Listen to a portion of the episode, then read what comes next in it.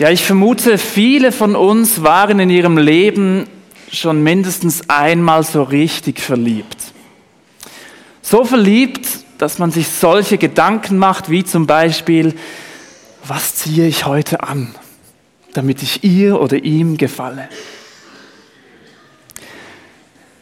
Oder wie verhalte ich mich am besten, dass ich auffalle, dass ich ihr oder ihm möglichst gut gefalle? Was mache ich bewusst und was mache ich bewusst vielleicht aber auch nicht, zum Beispiel bei einem Date? Menschen, die in ihrem Leben zur Überzeugung gekommen sind, dass sie an Gott glauben wollen und mit Jesus durchs Leben gehen wollen, die stellen sich früher oder später eine ganz ähnliche Frage. Und zwar eine ganz wichtige Frage. Wie kann ich so leben, dass es Gott gefällt? Und dass ich mit meinem Leben gute Spuren hinterlassen kann. Eine Frage, die man sich vermutlich, wenn man mit Jesus unterwegs ist, immer mal wieder stellt. Und in der Bibel finden wir einige Hinweise, wie die Antwort aussehen kann. Und bei den meisten Hinweisen geht es im Kern um ein großes Thema. Es geht um Heiligkeit. Ja, man könnte kurz und knapp die, die Frage vermutlich so beantworten, du willst so leben, dass es Gott gefällt und du gute Spuren hinterlassen kannst, dann lebe ein heiliges Leben. Dieser Satz löst vermutlich ganz unterschiedliches in uns aus. Einige werden denken, jawohl, genau das ist es. Das will ich, mein großer Wunsch, ich will ein heiliges Leben führen. Andere bekommen in dem Moment vielleicht ein schlechtes Gewissen und denken, ja, genau das müsste ich doch eigentlich. Ich darf gar nicht anfangen, auf mein Leben zu schauen. Und für wieder andere klingt das vielleicht wie ein frommer Wunsch, ach, ein heiliges Leben. Niemand von uns ist perfekt, das weiß jeder. Warum sollte ich ein heiliges Leben führen? Ja, muss ich, wenn ich mit Gott leben will, ein ein moralischer Überflieger sein? Muss ich ein Superchrist sein, ein Superchrist werden? Und überhaupt, wie sieht denn so ein heiliges Leben aus? Ich habe es erwähnt, in der Bibel finden wir viele Passagen, in denen Menschen, die an Gott glauben, aufgerufen werden, ein heiliges Leben zu führen. Als Beispiel habe ich euch eine Textstelle aus dem Alten Testament mitgebracht. In diesem Text spricht Gott zu Mose, den damaligen Anführer vom Volk Israel. 3. Mose Kapitel 19, Vers 2, da lesen wir, teile dem ganzen Volk der Israeliten Folgendes mit. Ihr sollt heilig sein, weil ich, der Herr, euer Gott, heilig bin. Gott wird hier als heilig bezeichnet. Ich will hier jetzt keine Wortstudie machen, aber kurz versuchen, mit wenigen Worten die grobe Richtung von der Bedeutung dieses Wortes aufzuzeigen. Heilig meint etwas Vollkommenes, etwas Reines, etwas, das nichts, aber auch gar nichts Schlechtes oder Ungutes an sich hat. Nur Gutes, nur Schönes, nur Makelloses. Ja, und die Geschichte in der Bibel mit uns zeigt, dass Gott sich für uns Menschen genau das wünscht, dass wir auch einen heiligen, einen heiligen Zustand erleben dürfen, ein heiliges Leben erleben dürfen, ohne Ungutes, ohne Schlechtes. Das ist Gottes großer Wunsch. Und darum fordert Gott uns eben auch dazu auf, ein heiliges Leben zu führen. Gott wiederholt diese Aussage ein paar Sätze später bei Mose noch einmal. Kapitel 20, Vers 7, da steht, heiligt euch und seid heilig, denn ich bin der Herr, euer Gott. Die Heiligkeit, dieses, diese Perfektheit, diese Fehlerlosigkeit oder Makellosigkeit ist also auch Maßstab für die, die an Gott glauben.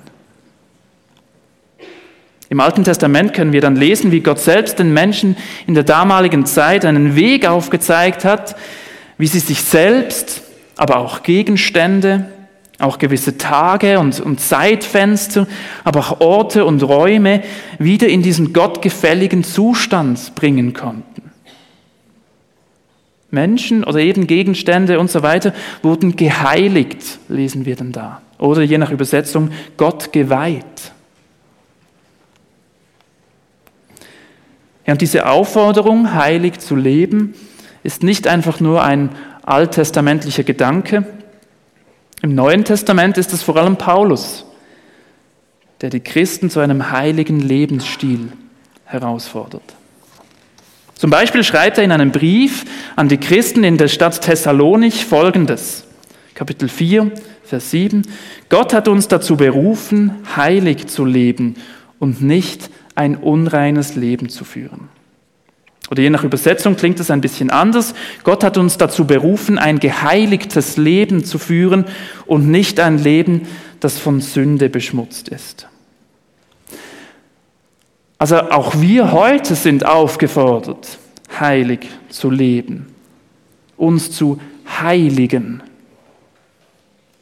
Allerdings, durch Jesus bekommt diese Heiligung einen ganz neuen Bezugspunkt.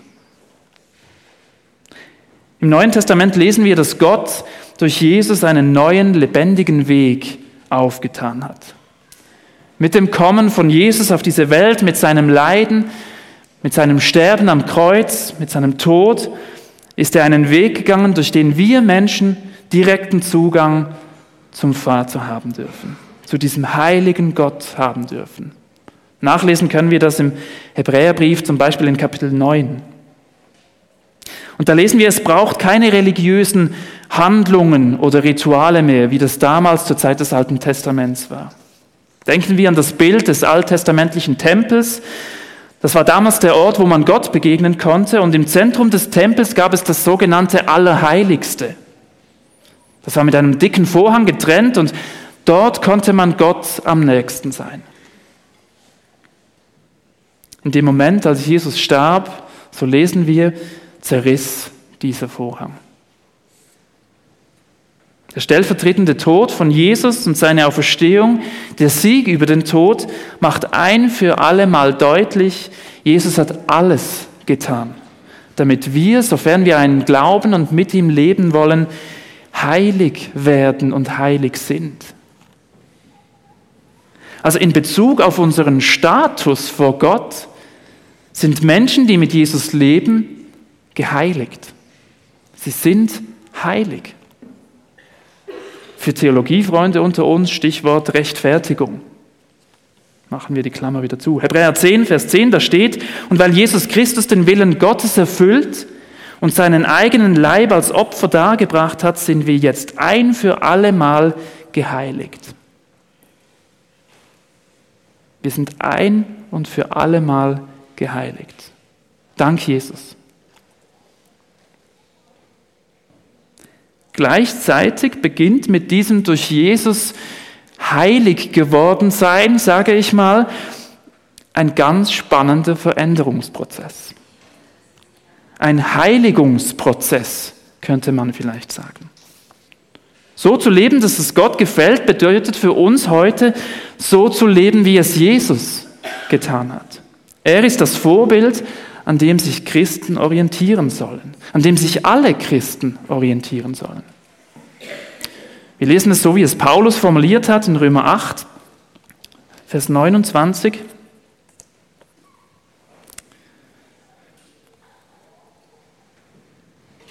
Schon vor aller Zeit hat Gott die Entscheidung getroffen, dass sie ihm gehören sollen. Darum hat er auch von Anfang an vorgesehen, dass ihr ganzes Wesen so umgestaltet wird, dass sie seinem Sohn gleich sind. Er ist das Bild, dem sie ähnlich werden sollen. Denn er soll der Erstgeborene unter vielen Brüdern sein. Und weil Gott sie für dieses Ziel bestimmt hat, hat er sie auch berufen. Und weil er sie berufen hat, hat er sie auch für gerecht erklärt. Und weil er sie für gerecht erklärt hat, hat er ihnen auch Anteil an seiner Herrlichkeit gegeben. Nochmal Vers 29. Er hat von Anfang an vorgesehen, dass ihr ganzes Wesen so umgestaltet wird, dass sie seinem Sohn gleich sind. Paulus liefert hier so, so quasi eine Art Definition von Heiligung. Heiligung beschreibt eine prozesshafte Erneuerung und Reinigung von allem, was von Gott trennt.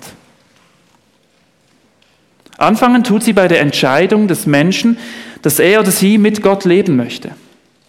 In dem Moment, wo sich ein Mensch Gott hinwendet und sagt, ja, ja, ich will Gott mit dir leben, ich möchte mit Jesus unterwegs sein. Hier beginnt diese prozesshafte Erneuerung. Und worum geht es bei diesem Prozess? Eben, wir haben es gelesen bei Paulus, Jesus immer ähnlicher zu werden. Christen sollen nicht nur, in Anführungszeichen nur, Nachfolger von Jesus sein. Sie sollen auch Nachahmer sein von Jesus. Und wir alle sind eingeladen, wir sind herausgefordert, in unserem Denken, in unserem Reden, aber auch in unserem Tun, Jesus immer ähnlicher zu werden. Jesus immer ähnlicher werden, das ist so eine Sache. Egal, ob du dich jetzt als Jesus-Nachfolger siehst oder nicht, ich glaube, wir alle wissen, kein Mensch ist perfekt. Kein Mensch ist von seinem Verhalten her immer ein Heiliger, egal ob er an Jesus glaubt oder nicht. Aber Jesus, äh, Paulus fordert uns hier auf, wir dürfen, ja wir sollen diesem Bild von Jesus immer ähnlicher werden. Wie, wie kann dann das gehen? Welchen Einsatz muss ich als, als Jesus-Nachfolger leisten? Oder ist das Gott allein? Verändert er mich? Und ich darf passiv bleiben? Ich glaube, das Stichwort, das uns bei dieser Frage weiterhilft, ist, ist Teamwork, Zusammenarbeit. Um in meinem Heiligungsprozess, ich nenne es jetzt mal so, voranzukommen, braucht es ein Teamwork von Gott und mir als Menschen. Im Hebräerbrief lesen wir folgendes, Hebräer 13, die Verse 20 bis 21. Der Gott des Friedens möge euch die Kraft geben, all das Gute zu tun, das nach seinem Willen durch euch geschehen soll. Durch Jesus Christus möge er in unserem Leben das bewirken, woran er Freude hat. Oder an anderer Stelle, Galater 5, lesen wir, dass der Heilige Geist, der in uns wohnt, uns so formt, dass wir immer Jesus ähnlicher werden. Der Heilige Geist bringt unsere Heiligung voran. Also wenn Menschen Jesus tatsächlich ähnlicher werden, dann ist das ganz klar Gottes Wirken. Das ist sein Werk. Gott schenkt in Jesus nicht nur in Anführungszeichen Vergebung der Sünde, sondern er lässt uns auch Anteil an dieser Herrlichkeit von Jesus haben. Auf der einen Seite macht uns die Bibel also, also völlig klar, dass Gott selbst für unsere Heiligung sorgt.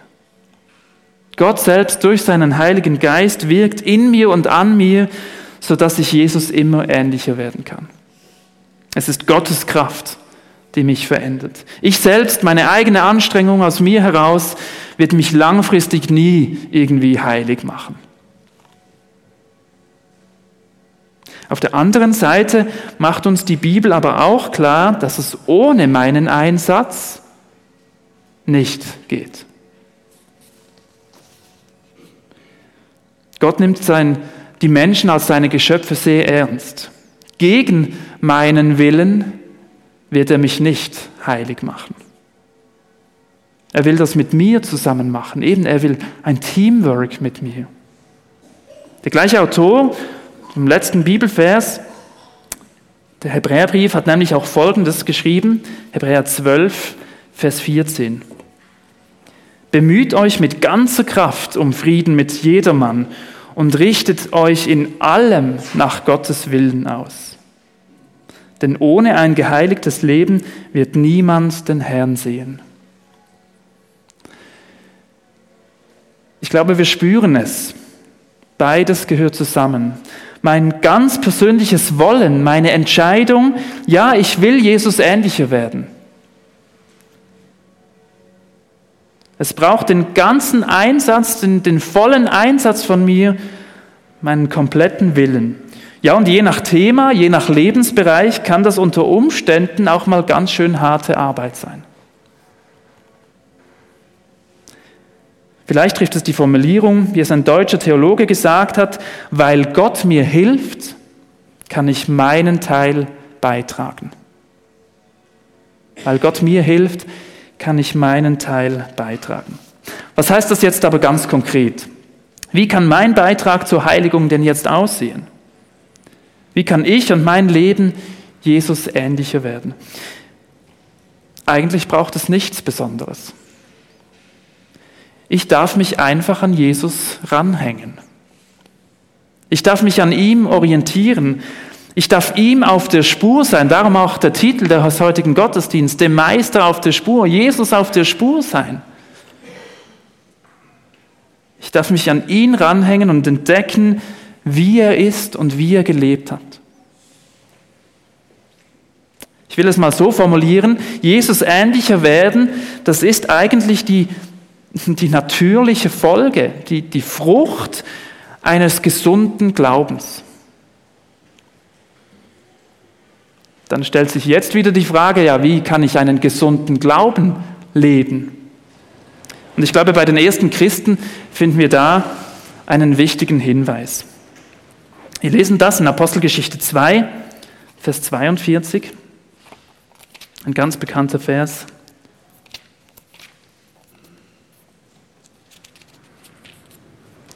Was das Leben der Christen prägte, waren die Lehre, in der die Apostel sie unterwiesen, ihr Zusammenhalt in gegenseitiger Liebe und Hilfsbereitschaft, das Mahl des Herrn und das Gebet.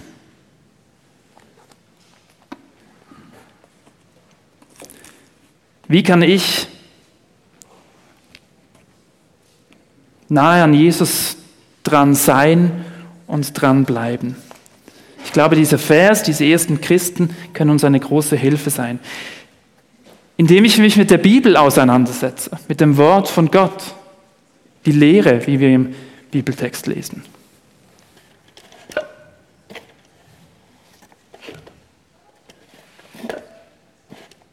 So, jetzt staut sie. Wie kann ich Jesus auf der Spur sein, auf der Spur bleiben? indem ich mich mit der Bibel auseinandersetze, indem ich für mich alleine in einer kleinen Gruppe oder vielleicht auch wie wir das jetzt hier in einer großen Gruppe machen, mich mit dem auseinandersetze, was Gott mir und uns Menschen sagen möchte.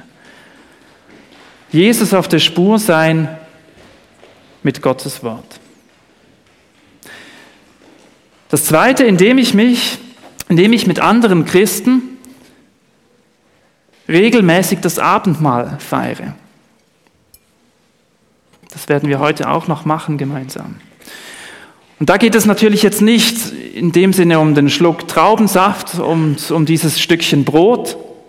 Es geht darum, dass ich zusammen mit anderen mir immer wieder die zentralen Gedanken des Glaubens bewusst mache. Dass ich meinen Blick auf das Wesentliche, auf das Zentrale ausrichte. Und dass ich mir bewusst mache, dass ich genauso ein von Gott Geliebter bin, wie das mein mein Sitznachbar auch ist. Jesus auf der Spur sein und auf der Spur bleiben, indem ich immer wieder ganz bewusst mir das Wesentliche des Glaubens bewusst mache. Das dritte von diesem Vers, indem ich Gemeinschaft habe. Ein Symbol, das Grafitasli, zwei Grafitasli. Gemeinschaft mit anderen Jesus-Nachfolgern. Indem ich mit anderen Menschen, die auch mit Jesus unterwegs sind, Leben teile und Glauben teile. Indem ich Menschen habe, die mich auf diesem Weg begleiten, die mich ermutigen, die mich vielleicht aber auch mal irgendwo hinterfragen und mir aufzeigen und eine Frage stellen, du, ist das da gesund? Bist du auf einer gesunden Entwicklung? Indem ich es zulasse, dass mich Menschen auch mal eine kritische Frage stellen dürfen. Wie kann ich Jesus auf der Spur sein und bleiben, indem ich nicht alleine unterwegs bin, sondern ganz nahe mit Menschen unterwegs bin? Und das vierte, das wir lesen aus diesem Bibeltext,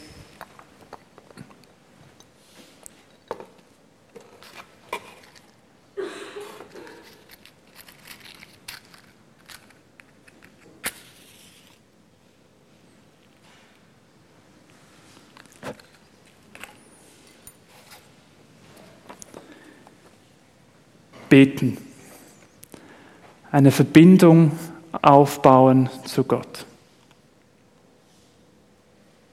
Eine persönliche Beziehung mit ihm haben. Mit ihm reden, mit ihm sagen, was mich beschäftigt, wie es mir geht. Wie kann ich Jesus auf der Spur sein, auf der Spur bleiben, indem ich mit ihm verbunden mein ganz normales Alltagsleben lebe? Und nicht nur am Sonntagmorgen im Gottesdienst. Ich glaube, das sind ganz zentrale Elemente, wie ich einen gesunden Glauben leben kann. Und wenn ich das lebe, ja, ich glaube, dann wird es immer wieder Momente geben, in denen der Heilige Geist mich auf konkrete Dinge in meinem Leben hinweist, die möglicherweise eine gewisse Korrektur brauchen. Und auf diesem Weg mit Jesus wird es immer wieder solche Momente geben, wo ich merke, wenn ich mich hier jetzt für Jesus, für diesen Weg entscheide, dann bedeutet das gleichzeitig auch, dass ich mich gegen gewisse andere Dinge entscheide. Und je nachdem können das Momente sein, die ganz schön hart sind, schwierig sind. Das kann ich aus meiner eigenen Erfahrung bestätigen. Aber wie wertvoll ist es, dass wir auf diesem Weg eben nicht alleine unterwegs sein müssen, sondern gemeinsam auf diesem Weg sind. Diese Verwandlung von mir, diese Veränderung wird nach und nach alle Teile meines Lebens verändern. Ich darf Jesus immer besser kennenlernen und das verändert mein Denken. Das wird mein Wollen verändern. Auch meine Gefühle werden verändert. Mein Reden wird sich verändern. Die Art und Weise, wie ich Dinge formuliere und schreibe, wird sich verändern. Und genauso wird sich mein Tun und mein Handeln verändern. Auch mein Umgang mit meinem Körper. Und zwar alles in die Richtung, die Gott sich wünscht. Und so wird auch alles, was von Gott trennt, immer weniger Raum in meinem Leben einnehmen. Und dabei ist mir jetzt eine, eine Sache ganz besonders wichtig. Es geht nicht darum, ein perfektes Leben führen zu müssen. Ich glaube, das bestätigt uns auch die Bibel. Sie ist voller Menschen, die gescheitert sind, die im Leben gescheitert sind, die im Glauben gescheitert sind. Von vorne bis hinten begegnen wir gescheiterten Personen. Gott ist nicht auf der Suche nach perfekten Christen, nach perfekten Nachfolgern, sondern mit Menschen, die sagen, ich will mit Jesus unterwegs sein und ich will mich von Jesus verändern lassen. Das will Jesus. Und was mir auch enorm wichtig ist, Gott kann mich und dich nicht erst dann gebrauchen, wenn die Heiligung abgeschlossen ist. Nein, schon heute, schon mitten in diesem Veränderungsprozess, vielleicht wenn es auch noch ganz viel zu tun gibt und noch ein langer Weg vor uns liegt, will und kann uns Gott schon gebrauchen.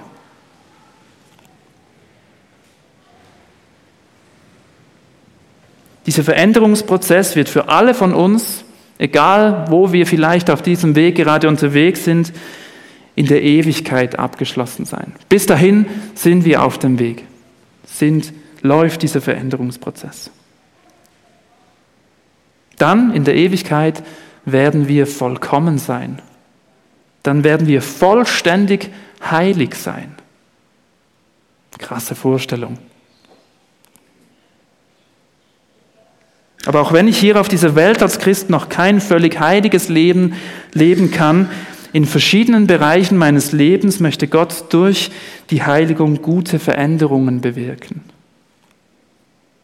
In mir und an mir und mit mir.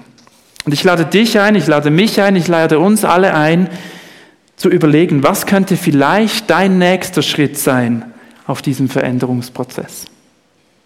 Wo möchte der Heilige Geist, wo möchte der Heilige Geist vielleicht dir etwas aufzeigen, das er an dir und mit dir verändern möchte.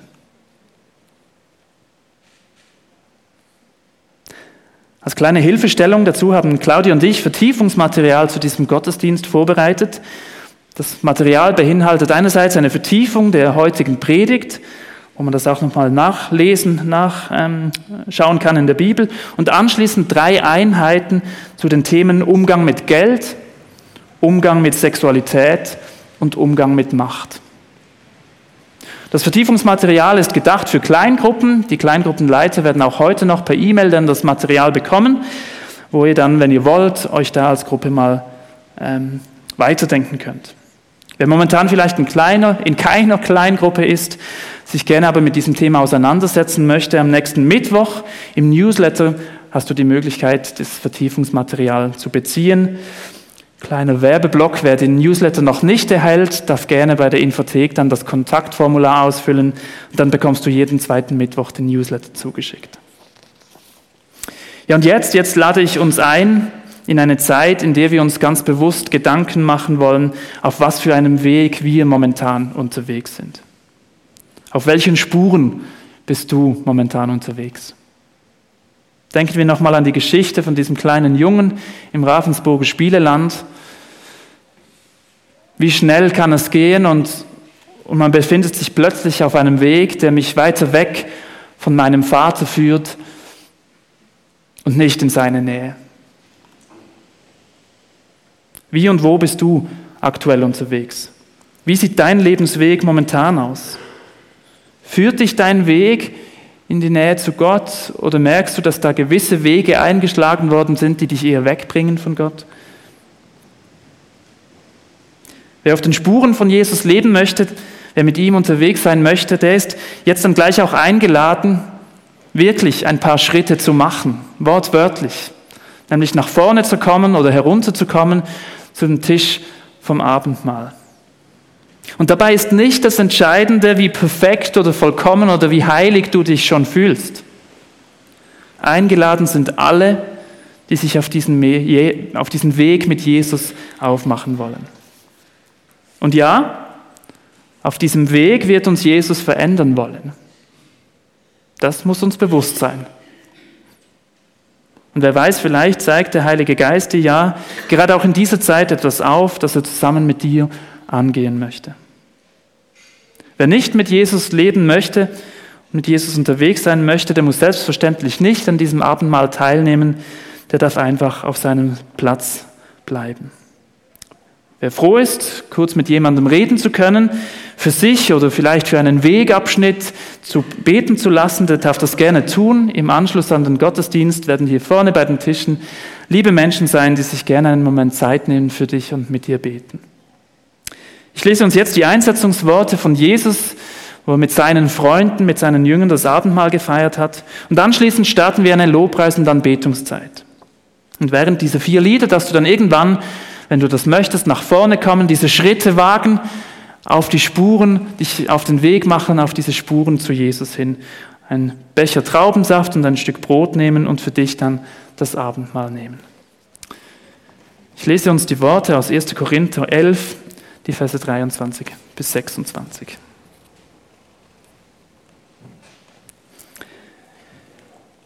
In der Nacht, in der er verraten wurde, nahm Jesus, der Herr, das Brot, dankte Gott dafür, brach es in Stücke und sagte, das ist mein Leib, der für euch geopfert wird. Wenn ihr künftig dieses Mahl feiert und von dem Brot esst, dann ruft euch in Erinnerung, was ich für euch getan habe. Nachdem sie gegessen hatten, nahm er den Becher, dankte Gott auch dafür und sagte, dieser Becher ist der neue Bund, besiegelt mit meinem Blut. Wenn ihr künftig aus dem Becher trinkt, dann ruft euch jedes Mal in Erinnerung, was ich für euch getan habe. Seid euch also darüber im Klaren, jedes Mal, wenn ihr von dem Brot esst und aus dem Becher trinkt, verkündet ihr den Tod des Herrn, bis er wiederkommt. Jesus, vielen Dank für das, was du da hast für uns. Du hast einen Weg eingeschlagen, wo kein einfacher war. Du hast den Weg gesucht in unsere Nähe. Unmittelbar zu uns, ins Dunkle von dieser Welt, von unserem Leben, wo nicht alles gut ist, wo nicht alles schön ist, wo viel traurig ist, viel leidvoll ist und ja, in dem Sinne alles andere als heilig ist. Aber du bist dir nicht gut, zu gut gewesen und hast gesagt, ich komme jetzt mit da rein. Und nicht nur das, du hast einen Weg eingeschlagen, der uns Türen aufgetan hat, damit wir eben auch in dieser Nähe sein können. Du hast alles da, damit wir Zugang dürfen haben, damit wir Verbindung dürfen haben zu dem heiligen Vater. Danke vielmals, dass wir Heilige dürfen sein. Nicht, weil wir so toll oder so perfekt wären, sondern weil du dafür alles da hast. Und gleichzeitig ladest du uns aber ein, auf den Weg, dir auf deine Spuren zu folgen und dir immer ähnlicher zu werden. Und da möchte ich dir Danke sagen für all das, was wir auch schon erleben dürfen, wo du unser Leben und uns verändert hast in der Vergangenheit. Und der Prozess ist aber noch nicht abgeschlossen, wir sind noch mitten auf dem Weg, wir alle zusammen. Und ich möchte dich einladen, dass du zu uns redest, dass du unsere Augen, unsere Ohren, unsere Herzen auftust, dass du uns zeigst, wo vielleicht der nächste Schritt dran sein könnte. Und danke vielmals, dass du uns da der Hand nehmen. Du willst uns nicht überfordern, sondern du tust uns mit deinem Heiligen Geist da zu dieser Zeit Themen, Bereiche von unserem Leben auf, wo wir angehen dürfen. Und ich bin so froh, wenn wir da nicht allein sind, auch nicht nur allein mit dir, sondern mit ganz vielen anderen, die auf dem Weg unterwegs sind. Und darum möchte ich dir Danke sagen für unsere Kirche, für unsere Gemeinde. Danke, dass ich nicht allein in diesem Boot habe, sondern dass da liebe Menschen mit mir unterwegs sind. Mich ermutigen, vielleicht mich auch mal ermahnen, hinterfragen und sagen, du, wie sieht das aus, da und da? Danke, dass ich nicht perfekt muss sein. Danke, dass du mich einladest auf einen Veränderungsprozess. Amen.